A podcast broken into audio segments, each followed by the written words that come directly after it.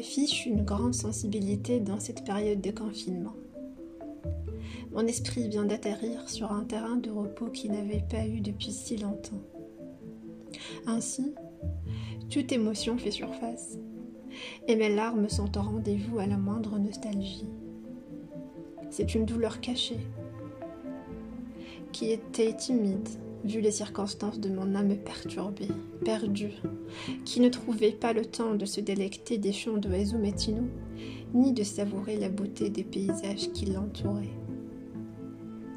Une douleur inconsolable dans cette solitude qui semble éternelle, dans les méandres d'un regret passé, dans l'égoïsme des âmes qui détruit le charme d'une relation amoureuse.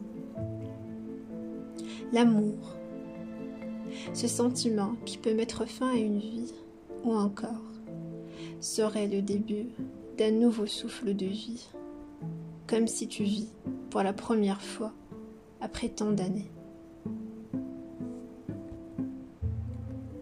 Est-ce le destin Le hasard Le choix d'une jeunesse fougueuse qui nous laisse dans le désarroi Entre une occasion qu'on rate, en disant que l'avenir nous réserve bien de belles rencontres.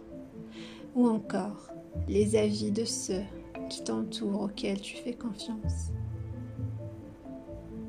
Cependant, le présent est si fade, si monotone, pas de place à l'adrénaline.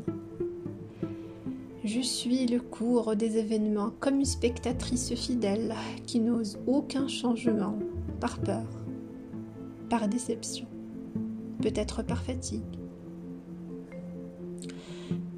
Je suis une pierre que vous pouvez mettre dans l'ombre sans se soucier de son état.